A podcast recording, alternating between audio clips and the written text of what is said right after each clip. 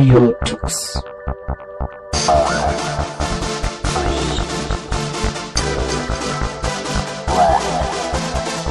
The German Linux Radio. The German Linux Radio.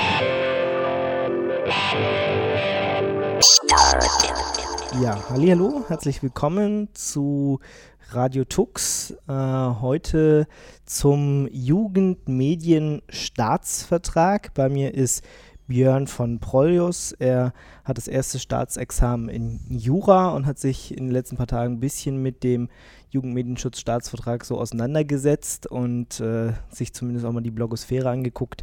Und da das ja bei unseren Hörern auch viel, viel, für viel Verwirrung gesorgt hat, natürlich auch bei uns selber, haben wir gedacht, wir gehen dieses Thema mal ein bisschen an. Hallo Björn. Hallo. Fangen wir vielleicht erstmal damit an. Ich weiß, es ist gleich eine schwierige Frage. Was ist das Ding überhaupt? Was ist dieser Jugendmedienstaatsvertrag? Der Jugendmedienschutzstaatsvertrag Jugend- heißt er ja sogar genau. Ja. Heißt er nicht nur Medien, Jugendmedienstaatsvertrag? nee, die Abkürzung täuscht darüber hinweg, JMSTV, aber das M steht in dem Fall für Medienschutz. äh, Medienschutz. Naja, Jugendmedienschutz. Jugendmedienschutz. Also eigentlich ist es ja das ganze Teil des Jugendschutzes. Ähm, irgendwann hat man die Idee des Jugendschutzes in Medien abgetrennt vom äh, Rundfunkstaatsvertrag, wo das vorher mit drin war.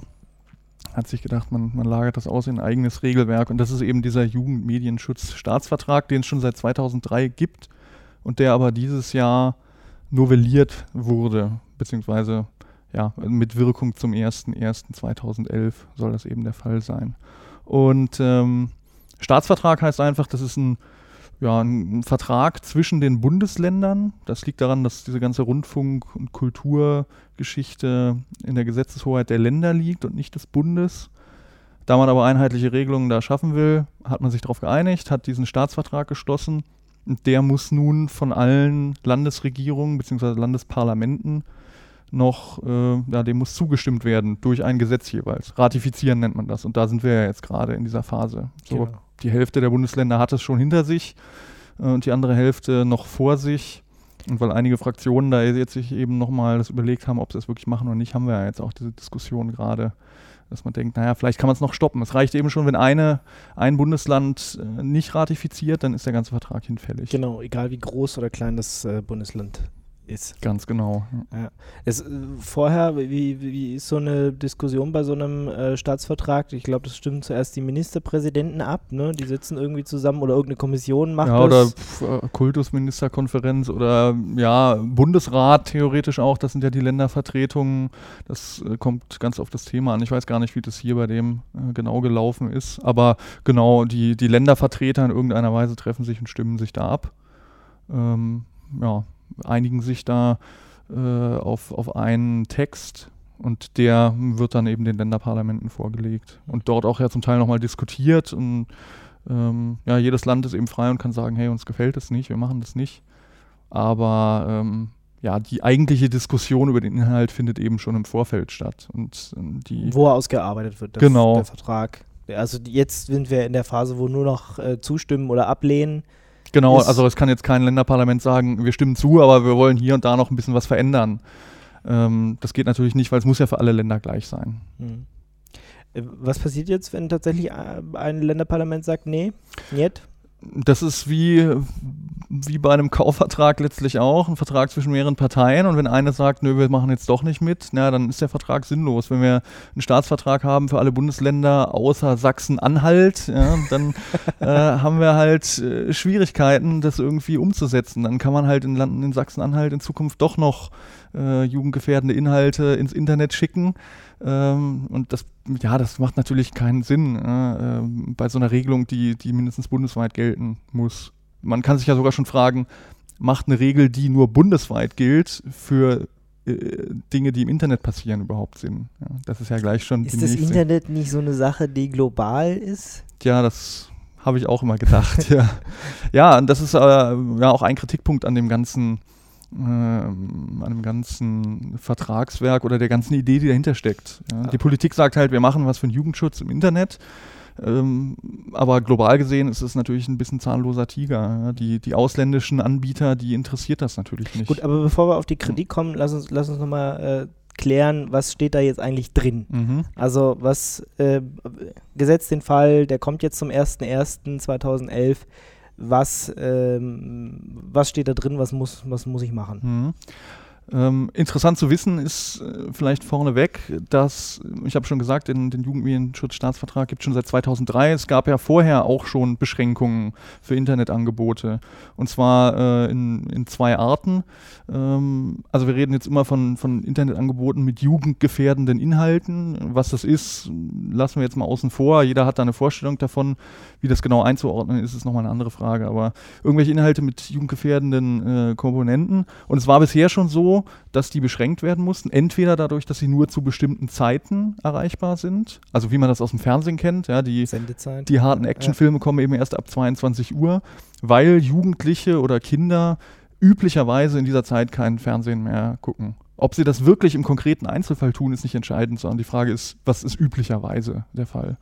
Also zeitliche Beschränkung ist das eine oder eine technische Beschränkung, dass man also zum Beispiel eine Altersverifikation vorne vorschaltet. Das kennt man bei einschlägigen Seiten, dass man nur mit Kreditkartennummer reinkommt oder so. Weil man dann annimmt, eine Kreditkarte hat nur ein Volljähriger, können wir also davon ausgehen, der Benutzer hier, der ist äh, mindestens 18 Jahre alt. Das gab es bisher schon. Das galt schon jetzt oder gilt schon jetzt als geltendes Recht.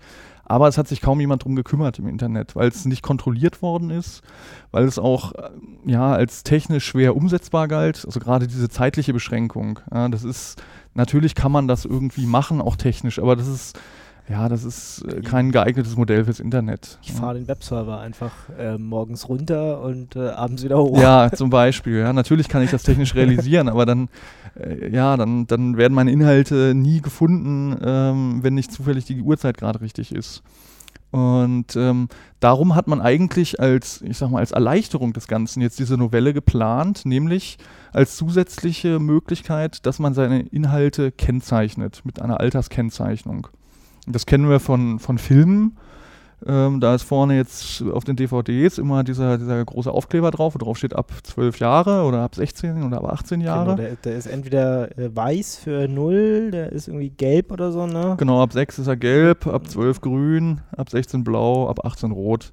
Und dann gibt es aber noch über gar keine Jugendfreigabe. Ja, Das wobei, ja also ab noch. 0 ist, ist äh, Nee, nee, ach so, nee, umgekehrt. ge- äh, Dass es nicht ab 18 ist, sondern dass es äh, nicht, gar, gar nicht ist. irgendwie. Indiziert ist es dann, Dann- genau, der, der berühmte Index. Das sind Sachen, die eben, äh, die auch nicht beworben werden dürfen und äh, ja, nur unterm Ladentisch sozusagen verkauft werden. Das bietet sich fürs Internet natürlich nicht an als Klassifizierung.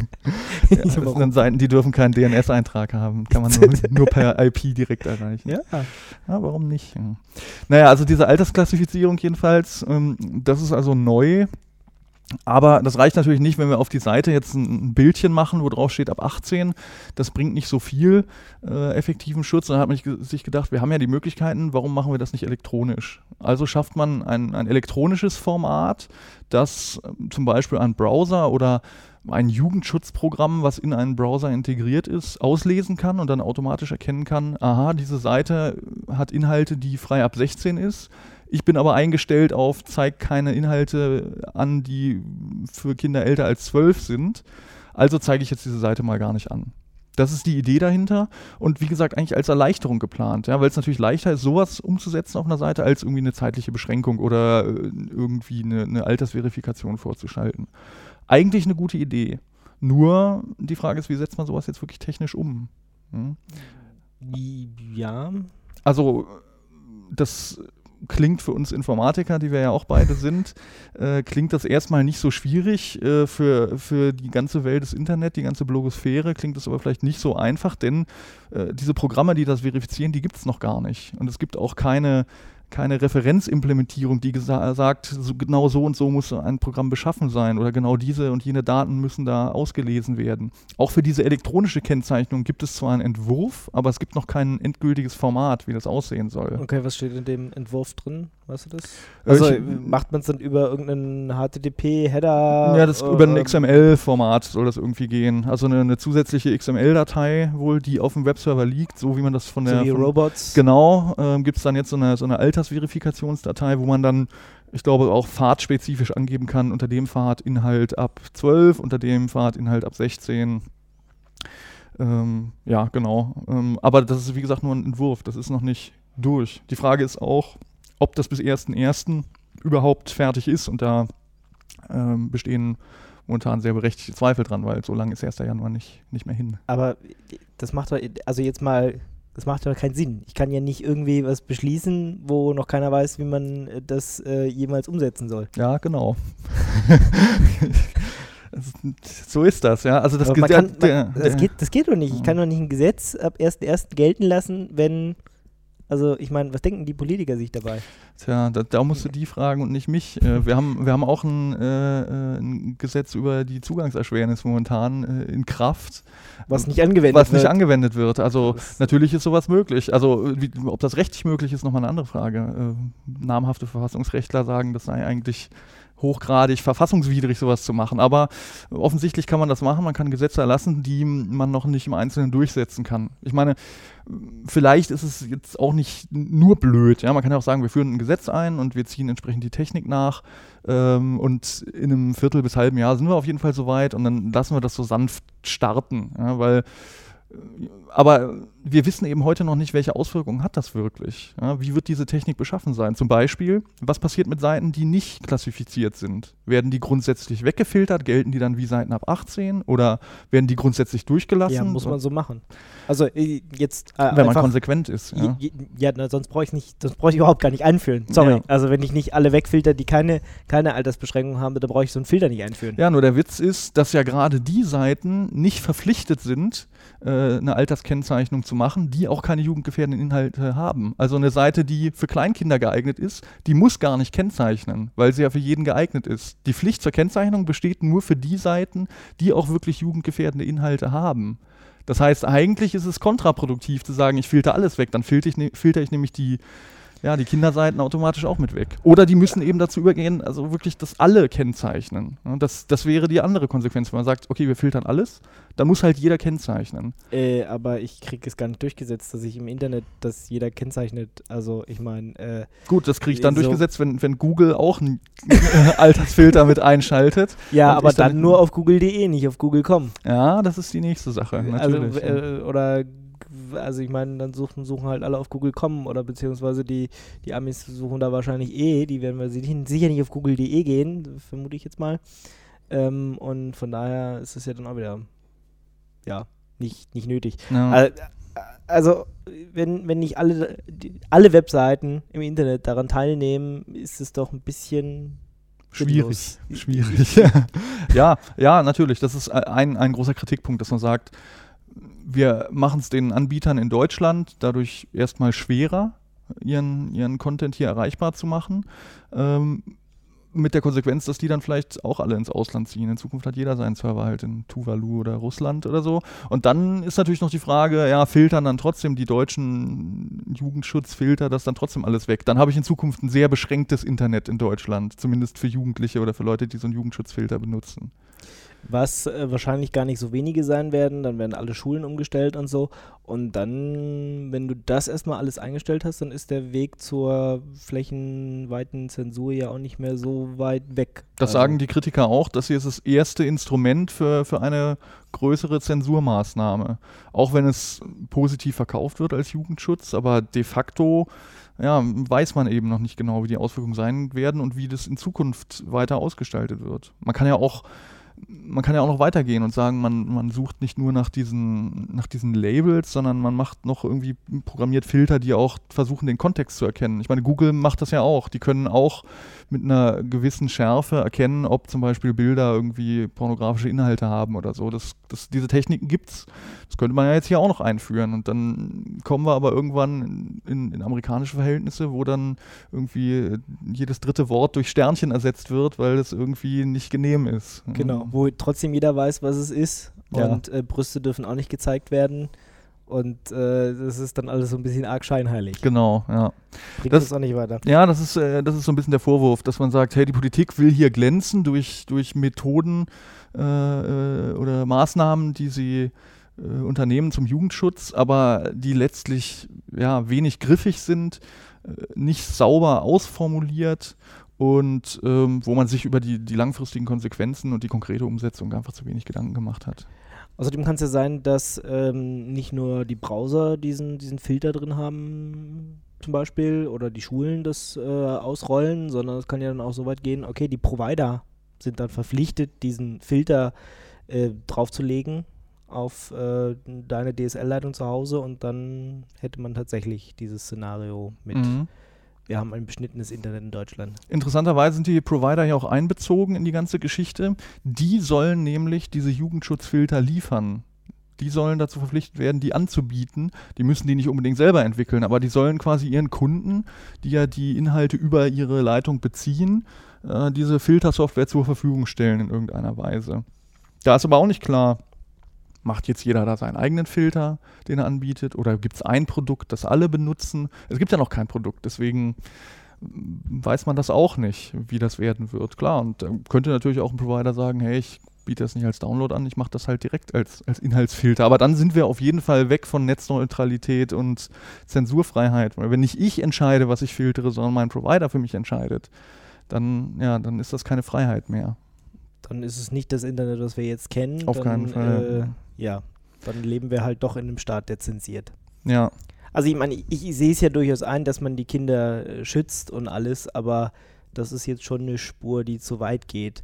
Also äh, ich meine, ähm, Seiten, die pornografische Inhalte haben oder gewaltverherrlichtend sind oder so, die werden ja zum Teil oder die sind ja auch jetzt schon abgetrennt. Also die, die findet man auch nicht so einfach im, zumindest im deutschen Internet. das darf man So auch nicht vergessen. Also Es gibt eine, eine, eine ganz klare Liste von Sachen, die sowieso generell verboten sind, Ja. ähm, die auch in diesem Jugendmedienschutzstaatsvertrag mit aufgezählt sind und wo es heißt, die sind erstmal, die darf man überhaupt gar nicht veröffentlichen. Also es ist dann auch nicht frei ab 18, sondern es ist einfach verboten, fertig. Also kriegsverherrlichend, äh, rassistische Sachen oder so, ähm, da ist man dann auch nicht mehr frei ab 18, sondern da ist man einfach außerhalb des Gesetzes und deswegen darf man sowas nicht veröffentlichen. Aber bei allen anderen muss man eben prüfen. Und das ist ja dann die nächste Frage. Ja? Was ist ab 12? Was ist ab 16? Jeder, der älter ist als 16, ähm, wird selber, wenn er zurückguckt, guckt, sich überlegen, naja, damals war der und der Film ab 16, wenn ich mir den heute angucke, dann finde ich das eigentlich nicht mehr so schlimm und stelle auch fest, den gucken heute auch schon die jüngeren Kinder. Ja? Ähm, das verändert sich ja auch mit der Zeit. Wer entscheidet das? Wie sind die Kriterien genau? Als, äh, als Internetanbieter oder als Content-Anbieter kann ich grundsätzlich selber diese äh, Alterskennzeichnung wählen. Das heißt, ich kann mich sozusagen selbst zertifizieren, kann selber meine Inhalte überprüfen. Oder ich kann zu einer Zertifizierungsstelle gehen und sagen, bestimmt ihr mal bitte das Alter, für den mein Content zulässig ist. Aber das kostet natürlich Geld. Und für den Durchschnittsblogger, sage ich mal, ist das nicht erschwinglich. Genau, da Ja. gibt es diesen Verband der Jugend, äh, Jugendmedien, also so, sowas wie, wie so wie es wie bei der freiwilligen Selbstkontrolle gibt es genau. da auch die so heißen auch so FSM, Freiwillige Selbstkontrolle Medien, glaube ich. Freiwillige Medien, ja, irgendwie JM, Äh, die gibt es auch noch, genau, Jugend, äh, Jugend- KJM, KJM? glaube ich, oder? Hm. Jetzt müsste ich auch nachgucken. Also es gibt auf jeden Fall Selbstkontrolleinstitutionen, ähm, also Verbände letztlich, denen man beitreten kann, ähm, die dann so eine Klassifizierung für einen vornehmen. Aber wie gesagt, das kostet halt einfach Geld. Eintrittsgebühren, genau. auf jeden Fall. Und ähm, ja, also kann ich halt letztlich äh, ist das, hat das Gesetz das durchaus dann vorgesehen und äh, will das den Leuten nicht aufbürden, also können sie auch sich selber einschätzen. Aber nach welchen Kriterien ich das mache, das ist auch noch äh, unklar. Ja, dieser, diese FSM, äh, diese freiwillige Selbstkontrolle Multimedia, Genau, Dienstanbieter. ähm, die wollen also auch öffentlich äh, so eine Art äh, Durchklick-Formular anbieten, sodass man ankreuzen kann, ich habe die und die und die Inhalte und dann kommt zum Schluss äh, eine, eine Empfehlung heraus, für welche Altersstufe das geeignet ist. Aber das gibt es bisher auch noch nicht. Die sagen, sie arbeiten mit Hochdruck dran und wollen das, glaube ich, im Januar oder zumindest im ersten Quartal des kommenden Jahres fertigstellen, aber ist eben auch noch nicht klar, wie genau die Kriterien da sind. Und das ist, war ist ja sowieso schon mal nett von denen, dass sie das kostenlos zur Verfügung stellen. Also ich meine, das ist, ja, ne, müssen sie nicht machen. ja, Die haben nichts mit dem, nichts mit der Politik oder nichts mit äh, irgendein, mit, mit einem Kultusministerium oder sonst wem zu tun, dass die das machen müssten. Nee, Also aber derjenige, der das Gesetz macht, müsste sich eigentlich darum kümmern, dass es sol solche Sachen gibt und nicht irgendein privater Verein. Ja, ähm, gut, die sind natürlich, äh, das ist ja eine Industrievereinigung letztlich und ein Stück weit profitieren die natürlich auch von so einem Gesetzeswerk, ne? weil natürlich werden sich große Firmen oder große Anbieter überlegen, ja, ehe ich mich da selbst einschätze und dann vielleicht daneben liege und irgendwelche Abmahnungen oder Bußgelder kassiere, dann trete ich doch lieber diesem Verein bei. Ja, Ist natürlich gut für den Verein, kann man auch so sehen. Aber Geschäftsmodell. Ich Ja. gründe auch mal so einen Verein und guck mal, dass ich irgendwie so ein Gesetz durchkriege. ja, das ist eine gute Idee. Ja. Wenn man die Politik hinter sich hat, ist es immer gut. Die, die Sache ist ja, wenn ich, wenn ich jetzt mal so einen Experten habe, der das einschätzt, äh, wenn ich da drei Experten ransetze, habe ich vier verschiedene Meinungen. Möglicherweise, ja. Die Grenze zwischen 12 und 16 und 18, die ist halt auch schon recht fein. Ähm, sicher wird es da auch pädagogische Kriterien geben, die man ansetzen kann. Ich meine, die, die FSK, die die Filme ähm, da zertifiziert, die haben ja auch einen sehr genauen Kriterienkatalog, den man sicher auch zum, zum Teil da übernehmen kann. Ähm, aber ja, das ist auch viel Ermessensspielraum und viel, was sich verändert über die Jahre. Ja. Und gerade mit diesem Verändern über die Jahre ist es auch schwierig, was ist mit meinen ganzen alten Inhalten? Wenn ich jetzt seit fünf Jahren einen Blog betreibe und habe da, ja, weiß nicht, 1000, 2000, äh, 3000 Blogartikel, dann muss ich die im Grunde alle durchgehen und mir bei jedem überlegen, ist es jetzt äh, jugendfrei oder nicht? Habe ich da böse Worte oder böse Bilder drin? Ähm, und wenn ich das dann habe, dann kann ich das jedes Jahr wieder überlegen, ob das, äh, ob diese Grenze jetzt immer noch stimmt oder ob ich das jetzt doch freigeben kann, weil sich vielleicht die Moralvorstellungen ein Stück weit gewandelt haben. Da ist halt auch ein enormer Aufwand dahinter. Ja, und was ist, wenn ich in einem Web 2.0 Dienst bin, der auf äh, Content von anderen Leuten setzt? Also so User-Generated Content und sowas? Hm, ja, da waren sie auch durchaus schlau äh, und haben das nicht übersehen ähm, beim, beim Schreiben dieses Staatsvertrages. Ähm, ja, wir haben große Seiten wie Wikipedia oder auch Blogs mit Kommentarfunktionen, wo wir einfach nicht drum herum kommen, dass, dass die User was beitragen und das finden wir auch gut. Wir wollen das ja auch. Ja, natürlich. Ähm, das zu ignorieren wäre, wäre sträflich. Nun kann man aber nicht jeden dieser Inhalte äh, einzeln überprüfen immer oder zumindest nicht, nicht sofort. Ähm, das ist also ein Stück weit da herausgenommen, insofern, äh, als dass man solche Inhalte nicht sofort kategorisieren muss. Das kann man ja auch gar nicht in dem Moment, wo es veröffentlicht wird, aber man muss auf jeden Fall die Möglichkeit bieten äh, zur Beanstandung, sage ich mal, dass, dass also jemand, der jetzt über so einen Inhalt stolpert und den sieht und sagt, hey, das ist doch nicht jugendfrei, dass der einen leicht erreichen kann und ähm, einem äh, das aufzeigt und dass man dann sofort reagieren kann und den Inhalt entweder vom Netz nehmen oder eben klassifizieren. Ähm, das ist im Prinzip jetzt auch schon so mit, mit Inhalten, die, ich sag mal, die gegen irgendwelche Strafgesetze verstoßen. Solange das nicht der von mir selber produzierte Content ist, sondern User-Generated Content, dann hafte ich so lange nicht dafür, wie ich auch nichts davon weiß. In dem Moment, wo ich benachrichtigt bin, muss ich mich darum kümmern und muss diesen Inhalt eben entfernen. Und so ist das hier äh, auch so ähnlich. Ähm, in dem Jugendmedienstaatsvertrag ist außerdem noch die Rede von, von Verhaltensregeln. Wenn man bestimmte Verhaltensregeln anwendet, es gibt da so einen Web 2.0 Verhaltenskodex wohl, ich glaube, den hat auch die FSM veröffentlicht. Ähm, wenn man also diese Regeln berücksichtigt, dann soll das dem Jugendschutz genügen. Ja, das bedeutet halt äh, ja einfach gewisse äh, Kontaktmöglichkeiten, die man bereitstellt und dass man mit einer gewissen Regelmäßigkeit seinen Inhalt kontrolliert. Und ja, aber ähm, du merkst das schon, Ingo, das ist alles auch ein bisschen schwammig. Äh, Das liegt nicht, nicht, nur daran, das liegt nicht nur daran, dass ich das nicht so genau weiß, sondern äh, dass das auch im, äh, in dem Regelwerk alles ein bisschen schwammig formuliert ist. Und, Das ist äh, auch so ein Hauptkritikpunkt irgendwie. Also ziemlich viele, was ich so gelesen habe, denken, äh, ja, das ist halt so formuliert, dass eigentlich keiner weiß, was er damit anfangen soll. Es gibt sehr namhafte Juristen, die sagen, äh, also wer diesen, dieses Regelwerk geschrieben hat, der kann kein, kein guter Jurist gewesen sein, sondern äh, das ist äh, handwerklich einfach nicht gut gemacht. Und das ist dann der Vorwurf aus einer ganz anderen Ecke, eben aus der juristischen Ecke, die, die sagt, Leute, wenn ihr uns Regeln gebt, mit denen wir arbeiten sollen, und das ist die Aufgabe der Juristen, dann müssen diese Regeln auch hinreichend bestimmt und, und scharf sein. Ja? Man, muss, man muss da auch mitarbeiten können und man muss dann auch hopp oder top sagen können im Einzelfall. Und wenn das nicht der Fall ist, dann, dann taugt so ein Regelwerk einfach nicht viel. Sonst müsste man jedes einzelne vor Gericht austragen. Ja, dazu kommt es dann im Zweifel. Dann werden irgendwelche Anbieter abgemahnt, die wehren sich dann dagegen, dann landet es vor dem Gericht und dann geht es durch die Instanzen, vielleicht bis zum Bundesgerichtshof und der entscheidet dann, was Recht ist und was nicht.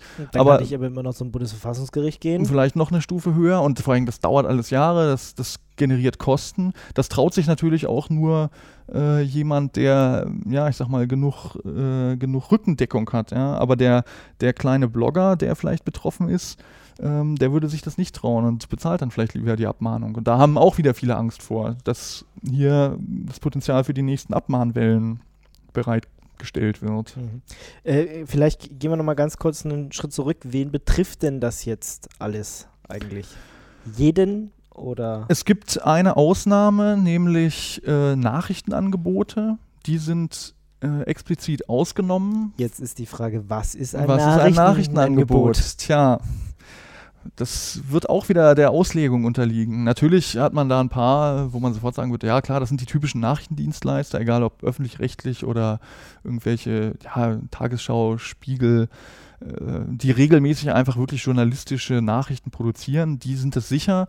Man kann es aber auch bei anderen über, überlegen. Also auch Blogs, die regelmäßig, ich sag mal, brauchbar recherchierten Inhalt präsentieren, das sind genauso Nachrichten nach meinem Dafürhalten. Und, Ob- und was sind wir zum Beispiel? Was ist Radio Tux? Ja, sind das Nachrichten? Ähm, ja, das wird zu definieren sein. Ja? Wie viel journalistische Kompetenz muss dahinter stecken? Äh, müssen das Berufsjournalisten sein oder nicht? Ja, das wissen wir Was leider ist auch ein nicht. Berufsjournalist? Was ist ein Berufsjournalist? Was ist ein Freizeitjournalist? ja? ähm, also jedenfalls, die sind also aufgenommen, wer auch immer das ist. Ja? Okay. Ähm, das hat auch, äh, ich denke, das hat äh, den Hintergrund eher darin, dass man sagt, das ist so eine Art Bildungsmedien. Ja? Die tragen zur Bildung bei. Machen wir auch. Äh, macht, ja, macht Radio Tux sicher auch. machen viele andere auch. Ähm, und da können halt auch mal äh, zum, zum plastischen Untermalen von irgendwelchen Nachrichten halt Bilder aus, aus Kriegsgebieten äh, geboten sein, die vielleicht eigentlich äh, man nicht in, in ein Kinderbuch äh, abdrucken würde, aber wo man trotzdem sagt, naja, als Nachrichtendienstleister, da müsst ihr also nicht alles äh, altersmäßig einklassifizieren. Genau. Und wenn ich Bild bin, kann ich auch immer eine nackte Frau zeigen. Ja, wahrscheinlich, genau, das gehört zum Bildungsauftrag dazu. ähm, ja, aber das sind die einzigen, die sind also ausgenommen. Ähm, und natürlich ausgenommen sind alle, die sowieso gar keine jugendgefährdenden Inhalte haben. Das habe ich ja zu Anfang schon gesagt.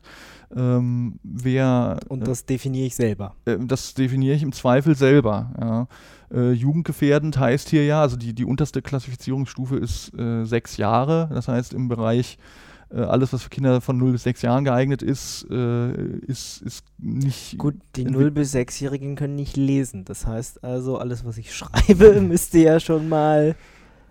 Ja, gut. äh, ich glaube, ich glaub, darauf ist es nicht beschränkt. Schade.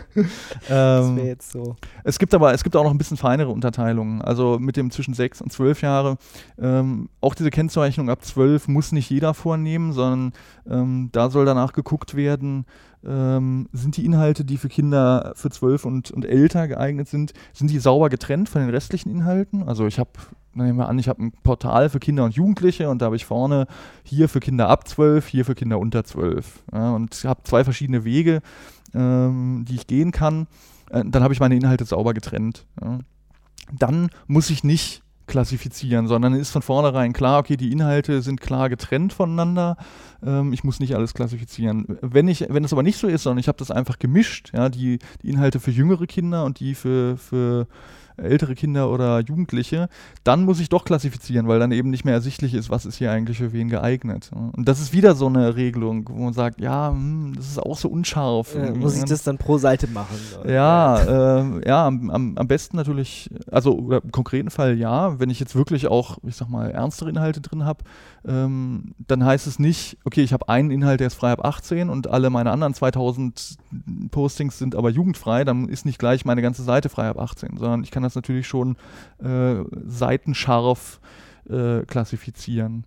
Aber äh, ja, das ist eben auch der Aufwand, der dahinter steckt. Okay, was tr- betrifft jetzt den normalen äh, Blogger? den normalen Blogger. Die Frage ist natürlich, ist das jetzt alles so schlimm? Wird so heiß gegessen, wie es gekocht wird? Und ähm, wir haben gesehen an den Reaktionen im Internet so der letzten Tage und Wochen, äh, viele haben das sehr ernst genommen, haben gesagt, hey, unter den Bedingungen bin ich nicht mehr dabei, ich mache meinen Blog zu zum 1.1. Oder einige haben auch jetzt schon geschlossen. Ähm, ich weiß nicht, ob man das so eng sehen muss oder ob man nicht doch erstmal abwarten kann, wie die konkrete Umsetzung wirklich ausfällt. Ähm, ich denke auch, die, die äh, freiwillige Selbstkontrolle, die haben natürlich ein Interesse, dass das Ganze gut läuft. Die, die wollen ja letztlich auch eine gute Sache, die wollen ja den Jugendschutz. Also hoffe ich mal, dass sie sich darum kümmern, dass diese Regeln präzisiert werden und ähm, dass klarer wird, was muss getan werden. Ähm, ich denke also nicht, dass jeder jetzt sofort seinen Blog zumachen muss. Vor allen Dingen, man kann sich ja selber mal überlegen, über was schreibt oder berichtet man so, über was berichtet Radio Tux. Ja. Ähm, ich kenne nun nicht alle Sendungen. Äh, ich habe nur die neulich mit den Servernamen gehört. Da könnten auch jugendfreie Begriffe gefallen sein. ähm, aber äh, ich würde mal sagen, wir haben hier kein Programm, ähm, wo wirklich jugendgefährdende Inhalte drin sind. Ja. Und das wird wahrscheinlich den Großteil äh, der, der Blogger und der Internetradios und der Videostreams und so betreffen. Ähm, da kommen informative Dinge äh, oder technische Dinge oder so, die, die sind normalerweise gar nicht hier im kritischen Bereich. Ja. vielleicht. Ja, vielleicht, klar, natürlich. Ähm, die Frage ist, ist es im Einzelfall, wie ist es im Einzelfall? Es reicht nicht schon irgendwie ein Schimpfwort zu nennen, um frei ab 18 zu sein. Ja, da sind wir zum Glück hier anders als, als in, zum Beispiel in Amerika, wo genau, auch. In Amerika, wenn du es dreimal sagst, bist du schon jugendgefährdend. Ja, äh, da, da wird im Fernsehen werden ja, gibt es eine Liste von Worten, die da nicht genannt werden darf. Ja, das, mhm. das, so weit sind wir hier noch nicht. Gott sei Dank. Ähm, aber ähm, ja, die, die Grenze ist eben nicht ganz so scharf. Ich denke aber, äh, für einen Großteil der Leute ändert sich eigentlich gar nichts, denn die hatten bisher keine jugendgefährdenden Inhalte und haben sie auch in Zukunft nicht und deswegen müssen die auch nichts klassifizieren, müssen nichts kennzeichnen oder müssen keine Sperrzeiten einrichten. Aber da muss jeder für sich selber natürlich einfach gucken und überlegen, ja, was, was produziere ich eigentlich so für Content? Und ist der dann relevant oder ist er nicht relevant im, im Rahmen dieses Gesetzes? Ist er es nicht, dann muss ich auch nichts machen, dann ändert sich für mich gar nichts. Ist er es aber, dann muss ich was tun. Und da geht man auch davon aus, jetzt gibt es neue Möglichkeiten, es soll erleichtert werden, die, die Klassifizierung oder überhaupt der, der Jugendmedienschutz.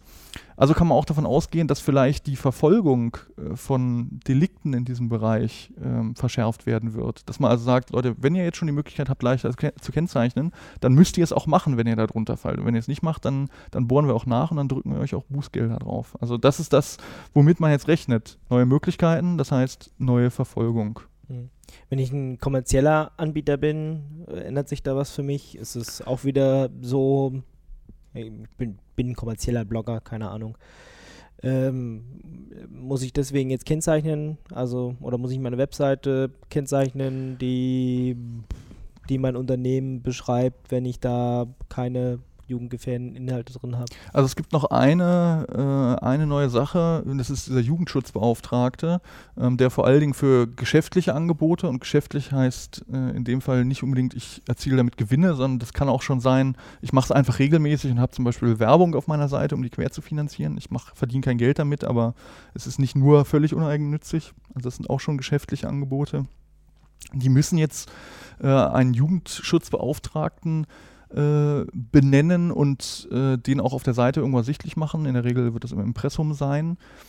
Ähm, was noch nicht klar ist zum Beispiel ist, ob der Jugendschutzbeauftragte auch der Seitenbetreiber selbst sein kann.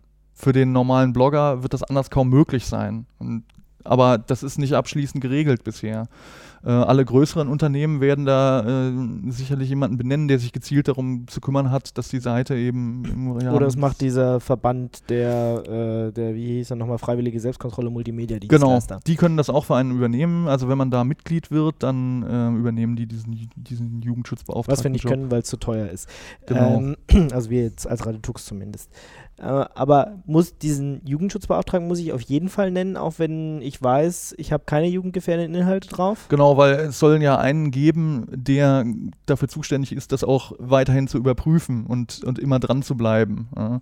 Ähm, nur weil ich heute keine jugendgefährdenden Inhalte habe, heißt das nicht, dass ich nicht morgen irgendwelche hübschen Bildchen auf meiner Seite veröffentliche. Lol-Katzen. Ja, genau. Aber dann heißt es, äh, also ein Blogger, der auf jeden Fall äh, regelmäßig bloggt und ähm, oder wahrscheinlich regelmäßig bloggt, eventuell reicht das sogar schon. Oder vielleicht auch noch zusätzlich Google AdWords oder sowas drin hat, weil er dann ja kommerziell ist, dann muss er auf jeden Fall einen Jugendschutzbeauftragten benennen. Es sei, also, es sei denn, er ist wirklich vollkommen jugendfrei. Ja. Ja, gerade hast du noch gesagt, ich muss den auf jeden Fall benennen. Äh, ja, nee, also äh, gut, bei den ähm, äh, für die für die ganz Jugendfreien gilt es nicht, äh, also für die, für die, wo jetzt wirklich gar nichts ist und auch gar keine Gefahr besteht. Auf jeden Fall ist es natürlich sicherer, den, den zu benennen, dann ist man auf der sicheren Seite, weil was ist, wenn ich jetzt doch noch eine Seite finde, die ab 12 ist und oder jemand anders findet, die bei mir und ich habe keinen Jugendschutzbeauftragten benannt, ja? Da muss ich schnell einen benennen, weil sonst bin ich ja gleich doppelt in der Falle. Sicher ist nicht schlecht, ich sag mal, das, ist, das tut keinem weh, äh, wenn er in sein Impressum reinschreibt, äh, Betreiber und Jugendschutzbeauftragter bin ich. Äh, so wie es jetzt schon steht, nach Paragraph so und so, Rundfunkstaatsvertrag, nach Paragraph so und so, Telemediengesetz, nach Paragraph so und so, Jugend, äh, hier Adresse und alles Mögliche. ja, wobei man diese Vorschriften auch gar nicht nennen muss. Also das ist, ja. nicht, das ist nicht zwingend nötig, das reicht einfach formlos. Aber äh, einfach sehen wir es mal pragmatisch. Ja? Wenn ich auf eine Seite komme und ich habe irgendein Anliegen, dann will ich da jemanden erreichen können. Ja? Egal, ob es ist, weil ich denke, ich werde da beleidigt oder mein Urheberrecht wird verletzt oder meine Kinder werden dort irgendwelchen zweifelhaften Inhalten Ja, aber da reicht es ja nur jemanden hinzuschreiben. Mhm. Dass also da muss ich, ja, der, der muss ich ja dann nicht benennen. Es ist der Verantwortliche dafür, dafür, dafür, dafür, dafür und dafür. ja, Also ich meine, wenn nur einer da steht, dann ist der für alles verantwortlich. ja, ja. So könnte, also das Aber wäre das- für mich auch der pragmatische Weg. Das Ja, aber es geht- das reicht ja- das reicht ja nicht. Das reicht ja dann nicht mehr. Nee, das stimmt schon. Also das Gesetz sieht das ausdrücklich vor, dass so jemand benannt wird. Mhm. Aber die Vorschrift hat, da hat natürlich wieder dann keiner an die kleinen Blogger gedacht, sondern da hat man halt gedacht an irgendwelche Unternehmen, die Content anbieten, wo man sagt, okay, die müssen jetzt früher, also oder gibt es ja immer noch, es gibt einen Datenschutzbeauftragten, jetzt gibt es halt noch einen Jugendschutzbeauftragten. Ja. Ähm, ja, dass das im, im kleinen Rahmen eigentlich überhaupt keinen Sinn macht, äh, das ist blöd, ist aber leider so. Also nennen wir die halt alle, äh, den gleichen nennen wir dann unter verschiedenen Titeln und dann sind wir auf der sicheren Seite. Okay, gibt es noch irgendwas, was ich als kommerzieller Anbieter ähm, beachten sollte, müsste? Wie gesagt, Äh. das ist ja schon ein Blog, das Google AdWords drin hat. Ja. Könnte man schon so einsortieren. Ja, nee, also ähm, sonst besondere äh, Dinge, da gibt es keine besonderen Unterschiede. Also es geht dann, letztlich geht es doch dann mehr um den, um den Inhalt als äh, um die Frage der Kommerzialität oder nicht. Okay, wir wissen noch nicht, wie man das jetzt einbindet. Also das ist, das ist auch so was. Ich habe äh, zumindest schon ein äh, WordPress-Plugin gesehen, was Sendezeiten einhält. Mhm. Du kannst dann also sagen, ne, von bis 22 Uhr zeigt die Seite an und alle anderen ist alles offen oder so. Ich denke, sowas werden wir auch, werden wir auch sehen für diese Alterskennzeichnung, sobald die technische Spezifizierung dafür äh, auf dem Markt ist. Ja, aber äh, wie gesagt, soweit sind wir noch nicht. Es gibt einen Entwurf, den man bei der, bei der FSM auch ansehen kann. Ähm, ja, aber es ist eben nur ein Entwurf. Okay. Generell kann man natürlich sagen, ähm, es, es gibt Hilfestellungen auch jetzt schon im Netz. Äh, eine will ich nicht unerwähnt lassen, ähm, die nochmal das, was wir hier äh, besprochen haben, gut zusammenfasst. Ähm, Spreerecht.de hat ein Flowchart aufgestellt, in dem sie so in ganz knappen Stichworten diesen Jugendmedienschutzstaatsvertrag äh, ausgelegt und verständlich gemacht haben. Da kann man sich einfach sozusagen entlanghangeln an den Pfeilen äh, und kann sehen, bin ich nun hier betroffen oder bin ich nicht betroffen und, und was muss ich machen. Ähm, kann ich sehr empfehlen, einfach nochmal für den Überblick und vielleicht als Zusammenfassung der, äh, des kleinen Beitrags äh, da mal reinzugucken. Ist auch aus einschlägigen Blogs heraus verlinkt, also das findet man ziemlich schnell. Das Flowchart. verlinken wir hier auch in den ja, oder genau. Show Notes nochmal. Ja. Okay, also ich meine, ja, wir, wir könnten jetzt noch die ganzen Argumente nochmal durchkauen. Das Wichtigste ist, glaube ich, dass, dass es äh, jetzt die Leute nur betrifft, die in Deutschland entweder wohnen oder ihre Server haben. Alle anderen äh, werden sich da eh einen Scheißdreck drum kümmern. Übrigens natürlich auch nur, wenn sie ihr Angebot an, an deutsche Kundschaft richten. Wenn ich meinen Server in Deutschland habe, aber nur amerikanische Kundschaft bediene, dann, Dann geht's auch nicht. nee, dann trifft, betrifft mich das auch nicht, weil die, Okay, also die wenn- wenn ich- amerikanischen Kinder müssen ja nicht geschützt werden. Ne? Das heißt also, wenn ich, wenn ich hier ein Buchversender bin, aber immer nur nach Amerika Bücher versende, dann brauche ich nichts machen. Genau. Interessant. Da ist es völlig egal, ob ich ein Deutscher bin, ob ich äh, einen deutschen Server habe oder nicht. Genau, es geht um, um Angebote, die Okay. in, innerhalb von Deutschland stattfinden, sage ich. Wenn ich jetzt, äh, wenn ich jetzt aber ein, ein Deutscher bin und einen ausländischen Server habe und mich an deutsche Kunden richte, muss ich es machen. Ja, also entscheidend ist letztlich äh, nicht, wo mein Server steht, sondern wo meine Firma oder das Pendant dazu, wenn ich nur Blogger bin, habe ich keine Firma, aber wo mein, mein, mein Firmensitz sozusagen ist. Und nur weil mein Server in Russland steht, heißt das nicht, dass ich auch in Russland wohne. Im Zweifel wird mein, mein Wohnsitz gelten. Ja. Das heißt, solange ich hier äh, in, in Deutschland aktiv bin, bin ich auch ein deutscher Anbieter. Ja, da ist egal, wo mein Server steht. Gut, also was ich machen könnte, wäre den Server ins Ausland trans transferieren. Irgendjemand anders im Ausland ist dafür verantwortlich, dann ist es mir scheißegal. Ja, zum Beispiel gründe ich eine Briefkastenfirma auf den Cayman-Inseln oder so. Das soll ja relativ leicht gehen. Das wäre vielleicht ein Weg, um die ganze Geschichte zu umgehen. Ja. Ja, aber das ist so der einzige Weg, der mir jetzt einfällt. Also äh, entweder kennt man irgendeinen, in, an- in, also jemanden, der im Ausland wohnt und der das übernehmen kann. Ähm, und dann wäre es ja egal. Also der muss sich nicht drum kümmern, der wird, der kann auch nicht verfolgt werden wahrscheinlich deswegen. ja. Also es ist ja jetzt nicht europäisches Recht oder sowas. Nee, ist nur eine, bisher nur eine deutsche Regelung. Es kann natürlich sein, dass über die nächsten Jahre ähm, da äh, die anderen europäischen Länder nachziehen. Oder ich bin auch ehrlich gesagt gar nicht im Bilde, inwiefern es in anderen europäischen Ländern schon solche Regelungen gibt. Aber das basiert jetzt nicht auf einer europäischen Initiative, das Ganze. Also es ist nicht, wir setzen hier gerade europäisches Jugendschutzrecht um, sondern äh, das war unsere eigene Idee. Kann ich äh, sonst noch irgendwas unternehmen, um dem zu entgehen? Ja, äh, außer nicht. Bücher drucken, äh, statt Internetseiten äh, zu veröffentlichen. Also das betrifft natürlich nur Internetangebote hier. Ähm, und Wenn ich mein Internet ausdrucke, dann bin ich wieder völlig dann, frei. Ja, genau. Ja. Dann, dann darf ich auch, gibt's für Bücher gibt es nicht so ein Jugend, äh, es gibt für alles Mögliche, ne? Also für, für, für Filme, für äh, Videospiele, Computerspiele, aber für Bücher? Gibt's In meine kein- Bücher darf ich alles Mögliche reinschreiben, außer Volksverhetzung. Ja, genau. Also es gibt äh, für, Aber, die, für die sogenannten Trägermedien, also alles, was ich in die Hand nehmen kann, für irgendwie CDs, DVDs und eben auch Bücher oder Zeitschriften, ähm, gibt es eigene Regeln, die im, im Jugendschutzgesetz stehen. Und äh, ja, soweit ich weiß, nee, für Bücher gibt es keine Altersklassifizierung. das ist vielleicht auch, ich weiß nicht, ob das da zu schwer zu machen ist oder ob man sagt, ja, wer, wer so ein Buch gelesen kriegt, der äh, ist auch reif genug. genug. ähm, nee, das stimmt. Also es gibt natürlich, wie hast du schon gesagt, indizierte Bücher, die einfach verboten werden, die dann nicht veröffentlicht werden dürfen, weil sie gegen Gesetze verstoßen. Aber eine, eine Differenzierung, äh, die verpflichtend wäre zwischen Kinderbüchern, Jugendbüchern, Erwachsenenbüchern, gibt es in dem Fall nicht. Da Oh. geht man wohl noch davon aus, dass ähm, die Kontrolle durch die Eltern da auch einfach noch gut genug ist. Ja, wenn, wenn die das Buch beim Kind auf dem Nachttisch liegen sehen, dann kriegen die das halt leichter mit, als, als äh, Ja, wenn wenn ein Kind irgendwie mit seinem Handy im Internet surft und dann irgendwelche bedrohlichen Seiten äh, anreißt. Äh, Ja, aber wenn ich 14 bin, kann ich mir ein Buch auch kaufen gehen. Klar. Genauso wie ich im Internet surfen Kann, kann. genauso wie ich dann Zigaretten mir kaufen kann. Äh, Ah, ich glaube, glaub, wird es, glaube ich, schon ziemlich schwierig. Ja. Aber ein Buch kaufen. Klar, also klar, es, da gibt es einfach, da sind auch nicht die Buchhändler verpflichtet zu gucken. äh, Ja, ist ge- deswegen ja. Also äh, Zigaretten, also da, Mhm. dann bräuchtest du entweder jemanden, der, der, der dabei hilft, äh, so ein 14, ja, ja, also gibt auch Händler, die gucken da nicht so genau, aber jetzt mal gesetzt den Fall, die gucken da drauf.